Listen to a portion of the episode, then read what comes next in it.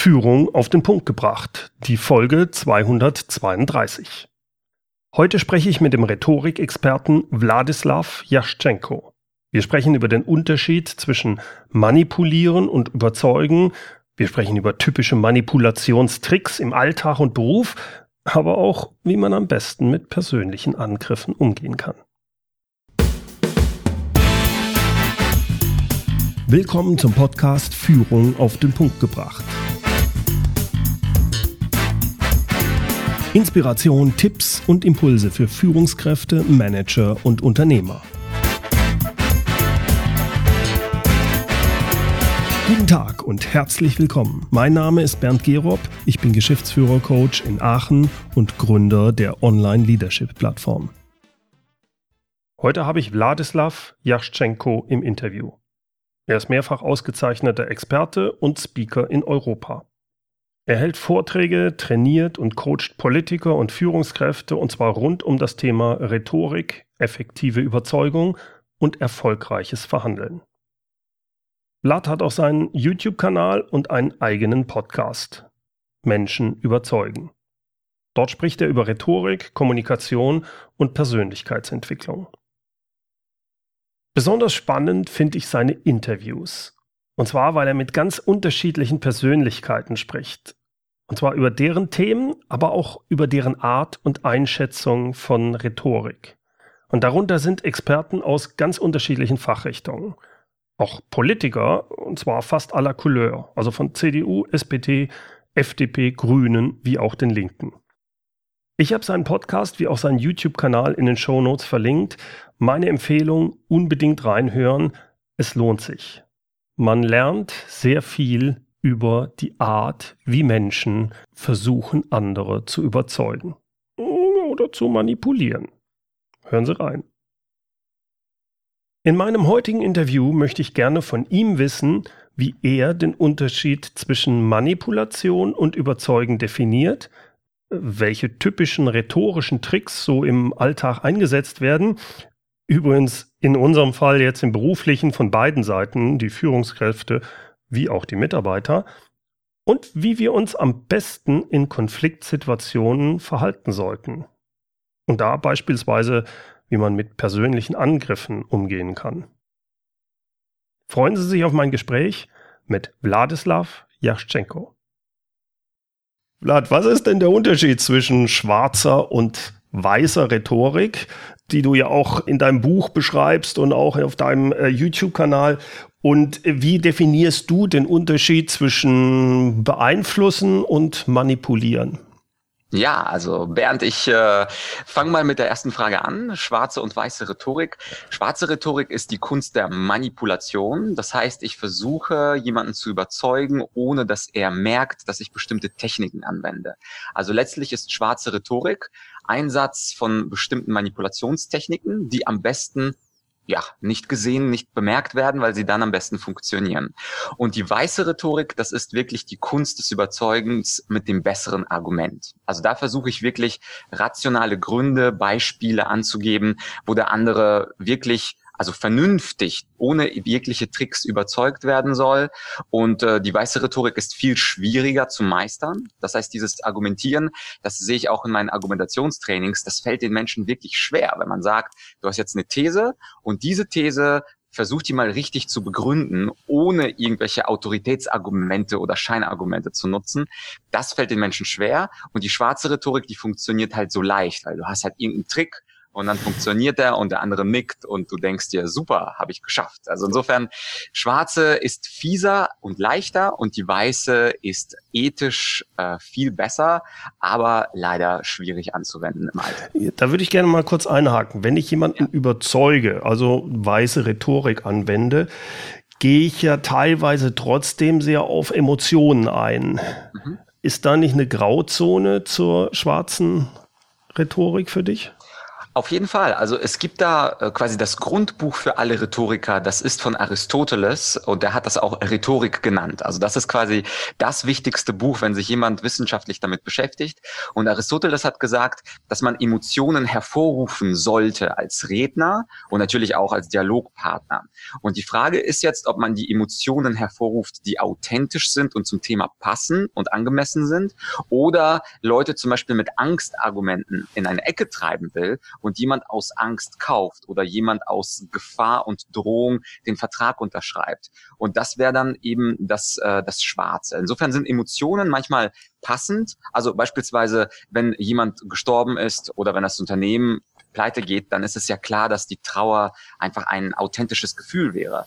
Aber wenn ich plötzlich und unerwartet Trauer überkommen lasse, weil ich leider keine Gehaltserhöhung geben kann an meinen Mitarbeiter, in Wirklichkeit geht es dem Unternehmen prächtig, aber ich sage ja wieder, im Unternehmen geht's halt sehr, sehr schlecht und da kann ich Ihnen dieses Jahr leider da keine kann man Dann machen. ist natürlich die Emotion, ja, ja, dann ist die Emotion manipulativ und insoweit ist es mit Emotionen so ein zweifaches, äh, zweifaches Ding. Sie können authentisch sein, sie können aber auch konstruiert sein. Ja, also ich finde es dann schwierig, wenn man zum Beispiel einen Change-Prozess hat. Mhm. Äh, weil du kennst das ja, wenn ich etwa eine Veränderung haben will, muss der Schmerz ja eine gewisse Größe haben oder das Bild, wo ich hin will, muss extrem groß sein. Am besten beides. Mhm. Sonst e egal, ob das eine Gruppe ist, ob das Mitarbeiter sind, ob ich selbst oder du das sind, wir verändern uns sonst nicht, wenn wir nicht diese weg von hin zu Motivation haben. Und jetzt kann ich natürlich, weil ich ein guter Mensch bin, äh, versuche ich es trotzdem moralisch zu machen und trotzdem kann ich ja den Schmerz etwas überzeichnen. Würdest du ja. das dann noch als weiße oder als schwarze Rhetorik sehen? Also wo, wo beginnt das Unmoralische? Wo beginnt also das Manipulieren? Ich glaube, äh, das Unmoralische, das ist relativ einfach zu definieren. Das beginnt immer dort, wo ich dem anderen Schaden zufüge.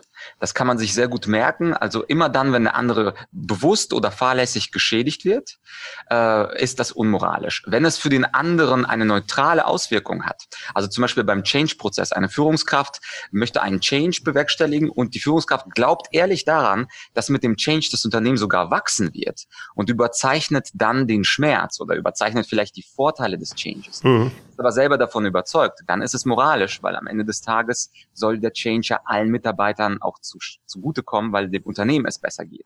Wenn ich aber den Change positiv darstelle, aber in Wirklichkeit als Führungskraft weiß, wenn es dem Unternehmen besser geht, ich werde zehn Leute feuern, dann ist das natürlich manipulativ, weil dann benutze ich die Überzeichnung, um zu lügen und zu betrügen und anschließend den Menschen einfach zu kündigen. Mhm.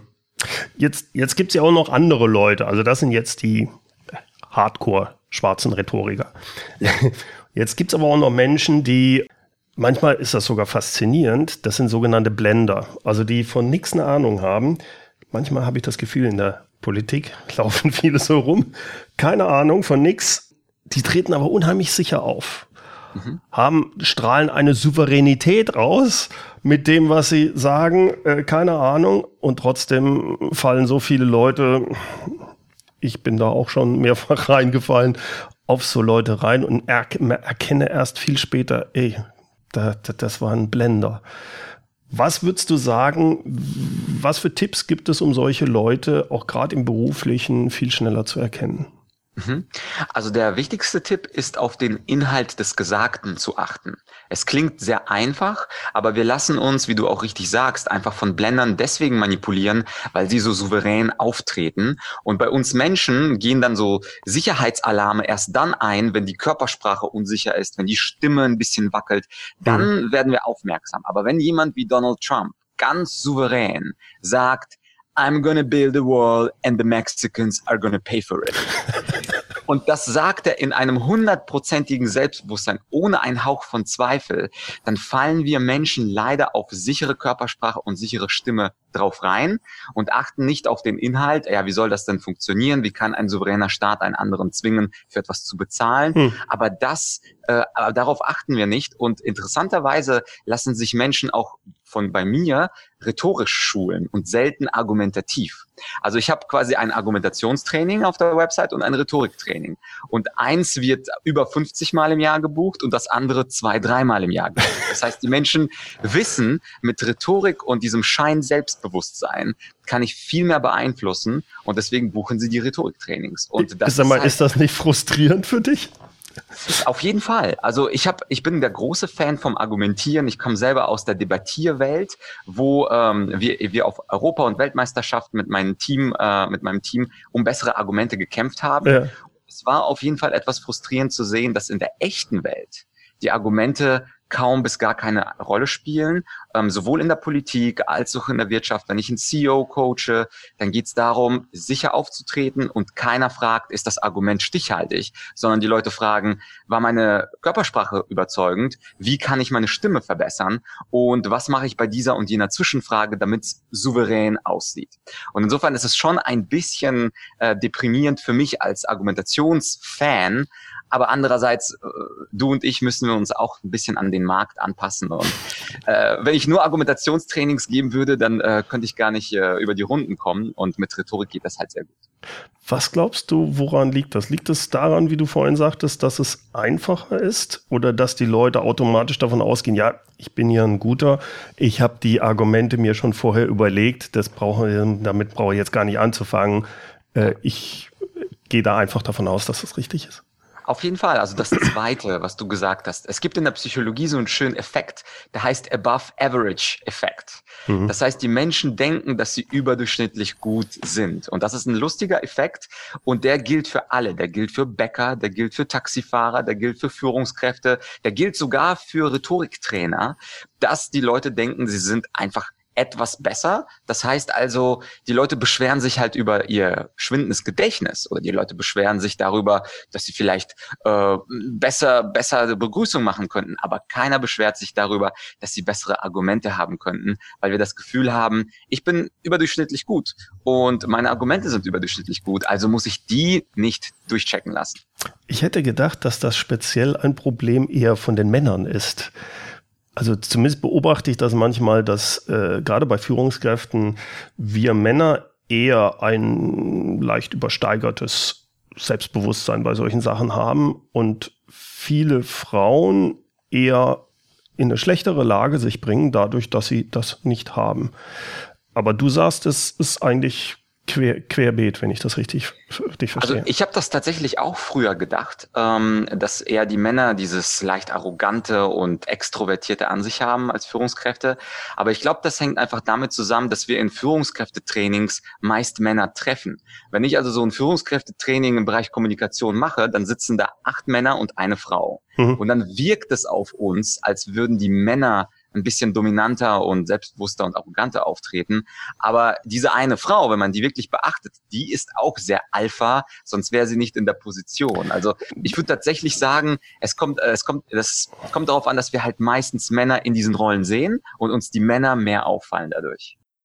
Gut, das, das kann ich nachvollziehen. Das sind, sobald jemand Führungskraft ist, in der Regel, äh, ja. wenn das länger ist, dann hat er eine gewisse, ähm, ein gewisses Selbstbewusstsein. Ja, ich meinte das jetzt bezogen insgesamt auf ah. Männer und Frauen. Und da ist schon mein Eindruck, dass viele Frauen eher auch gerade durch die Erziehung die Schwierigkeit haben, eben damit mithalten, nicht zu mitzuhalten, weil sie dieses übersteigerte Selbstbewusstsein häufig gar nicht haben.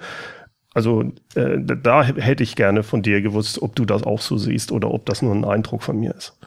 Ja, also tatsächlich äh, in meinen Trainings, natürlich ist auch meine, meine Statistik jetzt nicht super wissenschaftlich und ich habe nicht alle 82 Millionen gesehen, aber äh, in den Trainings würde ich schon sagen, dass die Männer ähm, dominanter sind in so einem ganz normalen Rhetoriktraining. Zum Beispiel sieht man das daran, wenn ich sage, gibt's Freiwillige, dann melden sich in 99,9 Prozent der Fälle Männer zuerst und Frauen kommen dann als zweites dran. Und eine, ich habe mich das gefragt, eine der Erklärungen könnte das Testosteron sein, weil dieses Hormon macht uns risikoaffiner mhm. und davon haben Männer biologisch gesehen mehr. Das heißt also, ähm, höchstwahrscheinlich liegt, hat das ein, sogar auch einen biologischen Grund, wahrscheinlich auch einen soziokulturellen, weil Männer eben ja mutig sein sollen und ein guter Mann ist halt so ein Alpha und Frauen sollen halt eher eine passive, vorsichtige Rolle, Familienrolle vielleicht übernehmen nach hergebrachten Mustern. Insofern denke ich, dass die zusammenspielen, sowohl die Biologie als mhm. auch die, äh, dass die Kultur das so macht. Aber du und ich äh, sind ja auf dem Weg, auch Frauen zu empowern und stärker zu machen. Und äh, mich würde auch deine äh, äh, Sicht der Dinge interessieren. Hast du es auch in deinen Trainings, dass die Frauen bei Übungen, Rollenspielen eher zurückhaltend sind? Nein, eigentlich in der Art nicht. Äh, könnte ich so nicht sagen. Was ich wohl beobachte, ist, was du auch sagst, von den Führungskräften, die dann bei mir in, dabei sind, ist eine absolute Minderheit, sind dann Frauen. Also wenn ich in Firmen reinkomme, habe ich es häufig so, ich habe hauptsächlich kleine mittelständische Unternehmen, dann hast du die Führungskräfte sind häufig Männer und dann hast du irgendwo eine Frau, die macht entweder äh, kommt die aus dem Finanzbereich oder HR. Ganz wenige, die als Führungskraft, die ich sehe, die Gruppenabteilungsleiter sind. Gibt es auch mal, aber eins, eine von zehn vielleicht. Mhm. Und neun sind Männer. Ne? Was würdest du denn sagen, sind so typische Tricks im Alltag, die, die man beobachten kann, wo Führungskräfte Mitarbeiter oder auch Mitarbeiter Führungskräfte beeinflussen oder halt manipulieren? Ja, also sehr häufig im Alltag kommen sogenannte Scheinargumente vor. Das sind Dinge, die so aussehen, als wären sie Argumente, aber in Wirklichkeit sind das Pseudo-Argumente oder Scheinargumente eben. Ja. Und also es gibt halt viele, ähm, ich nenne mal drei. Das eine ist das sogenannte Autoritätsargument. Da zitiere ich eine Autorität und sage, weil das Herr Professor XY gesagt hat oder weil das die Führungskraft oder weil das der Vorstand so gesagt hat. Und äh, die Leute lassen sich durch Autoritäten eben auch blenden. Mhm. Sie sagen, ah, okay, ja gut, wenn dieses Gremium das so entschieden hat, dann brauche ich mit meinen Argumenten ja gar nicht kommen. Äh, und das ist äh, letztlich ein Scheinargument, weil auch Autoritäten sich natürlich irren können. Deswegen gilt das in der klassischen Dialektik eben als Scheinargument. Oder ein zweites ist das klassische Traditionsargument. Haben wir schon immer so gemacht. Da könnte ja jeder kommen. Ja, wir fahren doch erfolgreich. Wofür brauchen wir das? Ähm, wir wären ja nicht, äh, würden ja nicht 10 Millionen Umsatz machen, wenn das falsch wäre. Und dann argumentiert man, halt mit der Vergangenheit. Hm. Und auch da, die Tradition kann ja richtig sein, aber dennoch ist es ja denkbar, dass eine neue Methode oder ein neuer Change noch mehr bringen würde. Und viele lassen sich durch Traditionsargumente stumm schalten. Mhm. Meistens mhm. ist es natürlich ein Trick, den die Führungskräfte anwenden zu Mitarbeitern ähm, als umgekehrt. Und der dritte, das dritte Scheinargument ist das sogenannte fait accompli äh, und übersetzt aus dem Französischen jemanden vor vollendete Tatsachen zu stellen. Mhm. Zu sagen, ja, das ist schon beschlossene Sache, ja, das, das, das ist schon so, wie das, das, der ist der Zug abgefahren. Da kann man nichts mehr Menschen, machen. Mhm. Genau, kann man nicht mehr verbessern. Und viele Menschen lassen sich darauf äh, einfallen, weil sie denken, sie, sie hinterfragen nicht, ob die Entscheidung schon wirklich gefallen ist.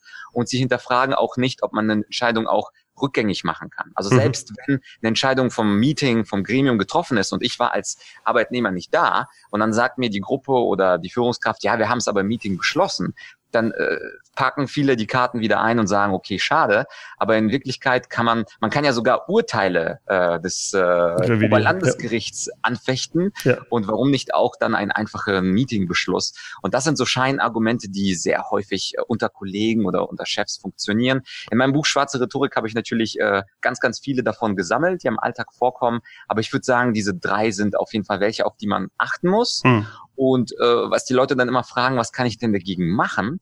Äh, da ist die Frage, man muss sie wirklich kennen. Also Weil ich muss sie erstmal erkennen, erkennen, dass ich denke, Moment, Moment, nachhaken kann. Absolut, absolut. Es gibt zum Beispiel so für Fortgeschrittene so ein, so ein Scheinargument, das ist ganz gemein, das kennst du aus der Praxis sicher, das ist das sogenannte Strohmann-Argument. Das Strohmann-Argument ist, wenn ich die schwächste, also angenommen, wir haben so eine Diskussion und äh, du hast gute Argumente und schlechte Argumente und gute und schlechte Beispiele und ich greife mir aber als böser, hinterhältiger Mensch, greife ich mir deinen schwächsten Punkt heraus, hm. den allerschwächsten und nur diesen erbringe ich zur Sprache und nur diesen entkräfte ich dann. Und das ist der Strom, an den ich aufbaue. Also ich, äh, ich adressiere gar nicht die guten Argumente. Und wenn man nicht weiß, dass es diesen Strohmann gibt, dann fühlt man sich irgendwie schlecht und sagt, ja, der andere, ja gut, ich habe das ja gesagt, also irgendwie kann ich nichts dagegen machen. Mhm. Aber wenn du weißt, dass es ein Strohmann ist, dann kannst du das auch offen sagen und sagen, ja, Herr Kollege, da nutzen Sie ja ein Strohmann-Argument. Kann ja sein, mhm. dass das nicht mein stärkster Punkt war, aber was sagen Sie denn zum Argument A und B? Ja, die bleiben ja. doch immer noch stehen. Und das kann man eben nur machen, wenn man weiß, es gibt diese Figur des Strohmanns und äh, man kann sie entkräften, indem man sie einfach zur Sprache bringt. Ja. Ja, das finde ich ein schönes, schönes Beispiel. Ganz am Anfang hattest du über diese Autoritäts- Sachen gesprochen. Da ist mir auch noch eins eingefallen, das war noch aus der Schule. Wir haben uns manchmal bei einer Erdkundelehrerin den Spaß gemacht und einfach Behauptungen gesagt. Ja, manche Wissenschaftler meinen ja das und das. Und ja, ja, ja, hm, das ist ja noch banaler eigentlich und das hat funktioniert. Also man wurde nicht unterbrochen und sagt, äh, wie kommen Sie jetzt auf dieses, wie kommen Sie jetzt auf dieses Unsinn? Äh, ja. Was heißt manche Wissenschaftler, welche Wissenschaftler? Es wird teilweise gar nicht nachgefragt. Also das ist hochspannend, ja. Äh, wie würdest du sagen, kann man sich trainieren, um diese Sachen zu erkennen, weil das ist, wie ich eben sagte, ja häufig die, die, die größte Herausforderung. Im Nachhinein dann denke ich, ah, jetzt wird's mir klar, das war ein Strohmann oder das hätte ich doch eigentlich hinterfragen müssen. Wie kriegt man es hin, in der Situation so drauf zu sein, dass ich diese Sachen erkenne? Mhm. Also Schritt eins, ich muss natürlich diese ganzen Sachen kennen. Also da kommt man nicht drum rum. Das ist wie bei Englisch-Vokabeln. Ich kann kein Englisch sprechen oder mich nicht im Business-Englisch verbessern, wenn ich nicht auch Business-Vokabeln äh, lerne, einfach nur stumpf auswendig lerne. Und es gibt gar nicht so viele davon. Also im Alltag, wir haben ja jetzt drei, vier äh, schon genannt. Mhm. Es gibt im Alltag wahrscheinlich 30, die relevant wären. Und diese zu kennen und zu wissen, wann, wann kommt denn sowas auf mich zu, das ist zum Beispiel Schritt Nummer eins. Und Schritt Nummer zwei ist es, ganz genau zuzuhören. Und der praktische Tipp ähm, äh, wäre da auch, wenn der andere spricht, Dinge mitzuschreiben. Also wenn eine Führungskraft mhm. zum Beispiel mit einem Mitarbeiter spricht oder umgekehrt, äh, deine, deine Audience richtet sich ja eher an Führungskräfte. Mhm. Ich würde auf jeden Fall als Führungskraft bei einem Jahresmeeting, bei was auch immer, ich würde auf jeden Fall einen Stift und ein Papier nehmen. Ich würde mich nicht durch die Körpersprache und durch die Kleidung oder durch die Launen des Mitarbeiters mitziehen lassen, sondern wirklich ganz nackt auf den Inhalt schauen und dann fängt man mehr Dinge ein. Und dann, wenn man sich die Notizen nochmal anschaut, dann stellt man heraus, okay, also das kann ja nicht wahr sein, das kann ich nochmal überprüfen, da hat der Mitarbeiter doch gar nicht äh, mitgearbeitet und so weiter und so fort. Das mhm. heißt also, mitzuschreiben und sich mehr auf den Inhalt zu konzentrieren, ist besonders wichtig. Bei meinen Debattierturnieren früher war das so, dass wir gar nicht auf Körpersprache und Stimme geachtet haben, weil man, es hat immer nur das beste Argument gewonnen. Und wenn ich zum Beispiel als Juror aufgetreten bin, habe ich mir den Redner gar nicht angeguckt, sondern ich habe nur den Inhalt mitgeschrieben und gedacht, macht das Sinn oder macht das keinen Sinn. Okay. Natürlich ist das Debattieren äh, nicht äh, super alltagstauglich. Als Führungskraft sollte man natürlich auch ein bisschen Empathie zeigen, den anderen anschauen. Aber ich würde jedem raten, mitzuschreiben, weil das eben die Logik mehr anstrengt und äh, man mehr auf den Inhalt achtet und sich zwingt, wirklich den äh, logischen Faden zu finden. Und manchmal gibt es eben keinen logischen Faden. Und das ist auf jeden Fall ein Hinweis darauf, dass da irgendwas gedreht wurde. Mhm. Ja, vor allem, also ich habe mir das auch angewöhnt, selbst bei unseren Interviews schreibe ich mit, weil mir dann mhm. bestimmte Worte äh, unter Umständen fehlen würden, die du benutzt hast. Und ich glaube, da gerade bei solchen Interview, äh, bei solchen Gesprächen mit dem Mitarbeiter hilft das natürlich auch, dass wenn ich das mitschreibe, ich danach auch einfach nochmal das repetieren kann, was der andere gesagt hat. Habe ich dich richtig verstanden? Das, das und das und das und das. Und das gibt mir auch Zeit, nochmal drüber nachzudenken, um wirklich zu verstehen. Ich sage da immer, verstehen heißt nicht einverstanden sein. Und das so offen nochmal rüber zu spielen und sagen, ich will wirklich verstehen, was meint er, wie gilt dieses Argument. Und in dem Moment, wo ich das versuche zu verstehen, wo ich mir die Zeit nehme, es zu repetieren, habe ich auch das Gefühl, okay, da verstehe ich jetzt, Moment, hier, hier verstehe ich das nicht ganz oder ist hier eine Argumentationsbruch drin, den ich dann einfach nachfragen kann. Ne? Absolut. Und du hattest ja auch vorhin gefragt, wie kann man diese Blender ausfindig machen, wenn man mitschreibt. Die mhm. Blender haben ja nicht viel Inhalt. Die haben zwar viele Wörter, aber nicht viel Inhalt. Das heißt ja. also, wenn, wenn man sich in einem Meeting mit jemandem unterhält und der labert 30, 40 Minuten, aber am Ende habe ich nur drei Sätze auf dem Blatt stehen, ist es auch ein ganz großer Hinweis darauf, dass da jemand sehr gut reden kann, eloquent ist, aber keinen Content, keine Argumente hat. Ja. Und kann man sehr schön nachvollziehen. Also wenn ich Dinge mitschreibe, ähm, manchmal habe ich wirklich über eine Seite an, an äh, Kommentaren und manchmal habe ich wirklich nur drei Sätze und frage mich Fragezeichen, Fragezeichen, was hat er mir eigentlich gesagt? Und so kann man das beim Mitschreiben eben sehr gut in der Praxis nachvollziehen. Ja, sehr gut, sehr gut. Ja. Jetzt haben wir es ja in, im Unternehmen auch häufiger mit Konflikten zu tun. Konflikte sind ganz normal, sie sollten nicht eskalieren, man muss die ansprechen und da wüsste ich gerne von dir, gerade in solchen Konfliktsituationen, worauf sollte man achten, speziell hinsichtlich der Sprache, die ich verwende? Wo gibt es da so ein paar Sachen, wo du sagst, also da müsst ihr drauf achten und das sollte da vermeiden in, in dieser Richtung? Was sind da so deine Tipps? Ja, also bei Konflikten, es gibt so eine Theorie, Kommunikationstheorie äh, von Marshall Rosenberg, die gewaltfreie Kommunikation. Mhm. Die ist vor allem in Amerika sehr, sehr beliebt, weil der, der, der Anspruch ist es, ähm, nämlich mit dem anderen, ohne zu schnell auf die Bewertung draufzuspringen, erstmal die Tatsachen zu beobachten. Und das ist ein ganz guter Tipp in Konfliktsituationen. Also Rosenberg sagt, Schritt eins ist allein die Beobachtung. Was ist passiert? Das heißt, Juristen, ich habe ja selber einen juristischen Hintergrund, habe zwei Staatsexamen gemacht und da, also bei jedem Urteil, äh, schreibt der Richter, bevor er zur rechtlichen Würdigung kommt, erstmal den Sachverhalt. Mhm. Und das ist auf jeden Fall immer sehr hilfreich, bevor ich zur Bewertung komme und sage, also das hast du nicht richtig gemacht, dass du ihm die E-Mail erst vier Tage später zugesendet hast. Das ist so, wie wir im Alltag kommunizieren. Mhm. Wir bewerten die Menschen zu schnell und diese Bewertung, die bringt den Menschen dann entweder in Selbstverteidigung oder in einen Gegenangriff. Das sagt Rosenberg, also das bin nicht ich, also ich habe großen Respekt vor dem Mann, ähm, weil er ihm diese Dinge auf den Punkt bringt. Wenn ich bewerte, dann entweder gibt es dann die Selbstverteidigung von eher schüchternen, introvertierten Menschen oder es gibt den Gegenangriff von den, ja, von den aggressiven Alpha-Männern oder, oder Frauen. Und das Jetzt geht's zur Sache. Den, ja, genau, den Konflikt aufheizen und ähm, das, das ist ja nicht, äh, nicht in unserem Sinn, sondern hm. ähm, was Rosenberg zu Recht sagt, diese Gewalt freie Kommunikation heißt erstmal nur den Sachverhalt. Das ist manchmal sehr schwierig, weil ich ja selber emotional aufgeladen bin. Mhm. Also stellen wir uns zum Beispiel vor, ähm, ein Kollege oder ein Chef kommt immer ohne anzuklopfen in mein Büro und ich bin dadurch genervt oder mein, mein äh, Co-Gesellschafter oder was auch immer. Zu sagen, äh, mich stört es, dass du immer in mein Büro reinstürmst. Das ist kein Sachverhalt, weil allein das Wort reinstürmen ist ja ein negativ geladenes Wort. Mhm. Und da wird der andere schon auf 180 kommen und sagen, ich stürme doch gar nicht rein, das stimmt doch gar nicht, ich bin noch leise. Und dann kommt dann diese äh, Selbstverteidigung und das hitzt den Konflikt noch, noch mehr auf. Das mhm. heißt, nach Rosenberg ist der Tipp, erstmal nur zu beobachten und zu sagen, äh, mir ist aufgefallen, wenn du in mein Büro reintrittst, dass du nicht klopfst. Mhm. Und die Stimme dabei ist relativ neutral und die Wörter, die ich benutze, wenn du reinkommst, dann klopfst du nicht, ist einfach nur eine Tatsachenbeschreibung.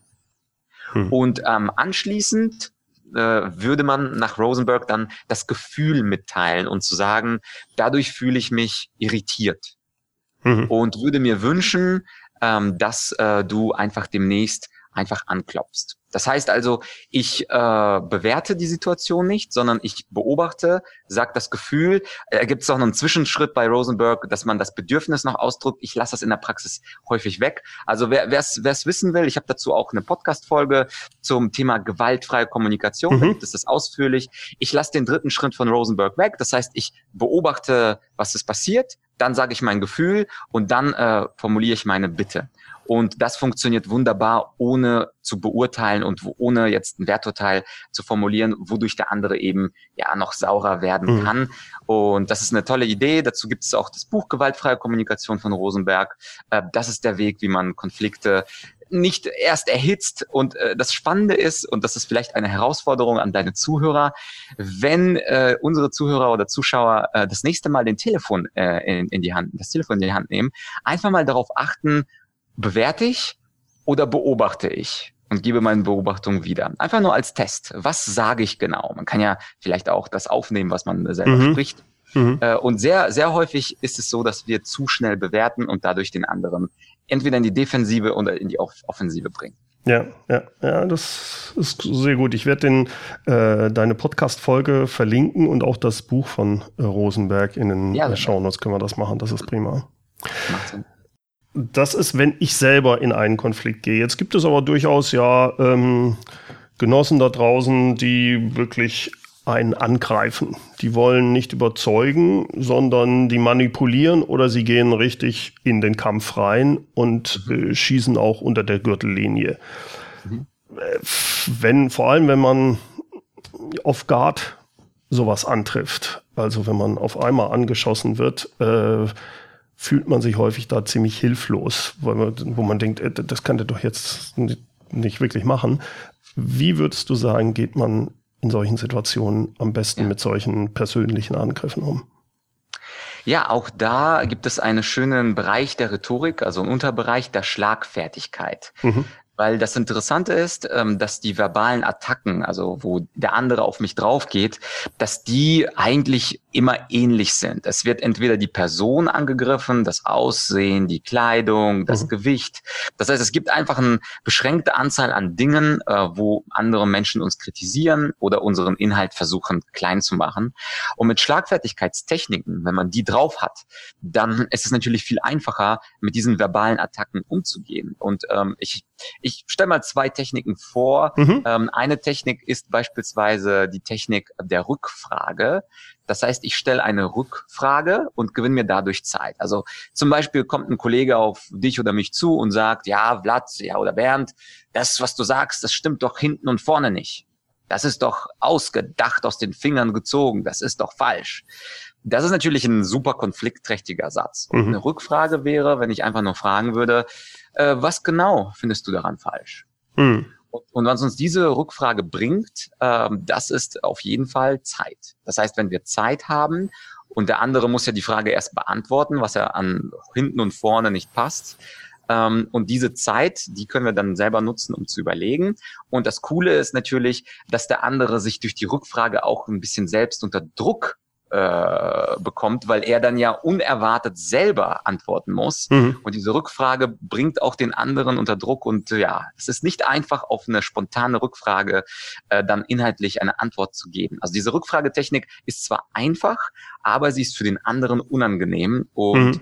ja, das würde ich auf jeden Fall empfehlen, wenn man sagt, also ich bin jetzt nicht der Schlagfertigkeitskönig, ähm, ist es die eben die eben die Rückfrage. Und wenn man es ein bisschen fortgeschritten haben möchte, dann äh, gibt es eine Ironietechnik. Das ist etwas, was äh, ja, also wie gesagt, was man jetzt nicht äh, am Anfang machen sollte, aber jede Aussage kann man irgendwie überspitzen und daraus einen kleinen Scherz machen und zeigen, deine Attacke die greift mich gar nicht an. Und mhm. äh, Ironietechnik wäre beispielsweise, also diesen Satz mit, äh, das stimmt doch hinten und vorne nicht, was du sagst, Bernd, dann würde ihr eine ironische Antwort darauf antworten, ah ja, hinten und vorne nicht, aber mit links und rechts sind sie mit meinen Ausführungen zufrieden. Ja, okay. Mhm. Und, und, dann, und dann, äh, egal was dann kommt, du kannst diese, diese, äh, diese Situation dann ironisch überspitzen. Und wenn der andere dann ein bisschen schmunzelt, dann äh, löst es auch den Konflikt auf, weil wir können nicht sauer sein auf den Menschen und attackieren und gleichzeitig mit ihm lachen. Das ja, heißt das also, wenn wir Punkt. den anderen zum Lachen bringen, dann ist es auch ein Weg, den Konflikt zu lösen. Und ähm, ja, und dazu übrigens habe ich auch eine Podcast-Folge mit ein paar äh, mehr ähm, Tipps und Beispielen. Also mhm. wenn Leute sich das äh, Thema Schlagfertigkeit anhören wollen, können wir das die gerne verlinken. Verlinken wir auch. Sehr gut, ja. Genau, weil dazu äh, mache ich auch Seminare und sehr viele Menschen können dann auch nicht einschlafen. Also das ist für einige auch wirklich ein ernstes Thema, wo sie was vom Chef oder vom Mitarbeiter oder vom Kollegen mhm. gesagt bekommen haben und dann grübeln die, was kann ich denn dazu sagen und finden dann nicht die Antwort. Und wie gesagt, an alle Zuhörer, die Rückfrage passt immer. Wie meinen Sie das? Warum sagen Sie das? Mhm. Und da gewinnt man auf jeden Fall Zeit. Ja, das ist ein sehr guter Tipp, weil gerade ähm, in der Situation, häufig ist es ja so, fünf Minuten später, hey, da hätte ich das sagen können, das wäre so cool gewesen, das wäre ironisch. Hilft mir ja nichts, aber wenn ich sage, okay, einfach nachfragen, wie, genau. wie ist das jetzt genau gemeint, was meinen Sie? Damit gewinne ich Zeit und dann fällt mir vielleicht auch nachher nochmal was Ironisches ein, wenn, wenn er selber was macht. Das finde ich sehr gut, finde ich sehr gut. Vlad, abschließend, ich beobachte momentan, äh, wie viele andere auch, dass es in unserer Gesellschaft, speziell auch in der Politik, immer mehr Leute gibt, die offensichtlich mit Lügen durchkommen. Also wir hatten vorhin schon Donald Trump, der kann in der Öffentlichkeit Sachen sagen, wo, wo man denkt, äh, das ist doch so offensichtlich, wie kann das sein? Wie kommt das und wie gehst du damit um? Das muss ja für jeden ein Rhetoriktrainer, der Argumente in den Vordergrund. Das muss ja, du musst ja eigentlich ständig, oh mein Gott, schon wieder der sagen. Wie, wie gehst du damit um? ja, ja, also äh, erstmal die Frage, wo, wo, woher kommt das überhaupt? Und ich glaube, das hat damit zu tun, was wir auch vorhin gesprochen haben. Viele Leute achten zu wenig auf den Inhalt des Gesagten. Und wenn man nur auf die Körpersprache und Stimme von Donald Trump zum Beispiel schaut, dann ist er jemand, der sehr überzeugend äh, in diesem körpersprachlichen Sinne ist. Er ist der geborene Alpha, der geborene Leader er weiß immer, was, was Sache ist, er ist immer der Starke, er zieht auch die Leute körpersprachlich beim Handshake immer ja. zu sich, sagt, ich bin der, er ist auch relativ groß und relativ schwer. Und ich, ich gehe damit ähm, also relativ entspannt um, weil ich mir sage, die meisten Leute achten nicht auf den Inhalt.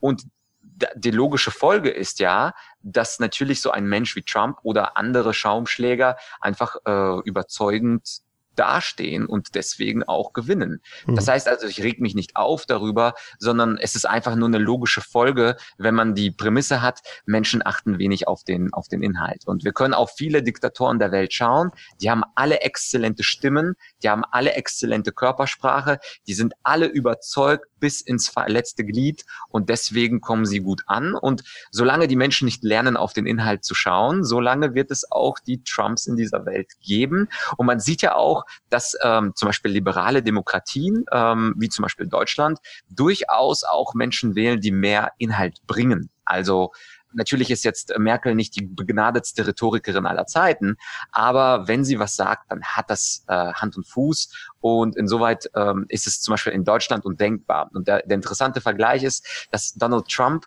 in Deutschland eine Zustimmung von drei Prozent hat. Mhm. Das, also hier sind die Leute etwas kritischer, schauen auf den Inhalt und in Amerika hat er einen Zuspruch von 40 bis 50 Prozent. Also, gut, vielleicht rührt das auch daher, dass wir Deutschen da geprägt sind aus einem tausendjährigen Reich mit Genau, jemanden, genau. der das, das heißt, auch rhetorisch hervorragend drauf hatte, leider. Wir, wir, genau, genau, genau. Deswegen ist auch die Rhetorik auch vom Image her in Deutschland relativ äh, nicht ganz hm. äh, hoch angesehen. Es gibt diese Debattierclubs und Toastmasters-Clubs in England, USA, aber durch die deutsche Geschichte ist die, hat die Rhetorik einen etwas gefährlichen oder zwielichtigen, ähm, ja, zwielichtiges Image.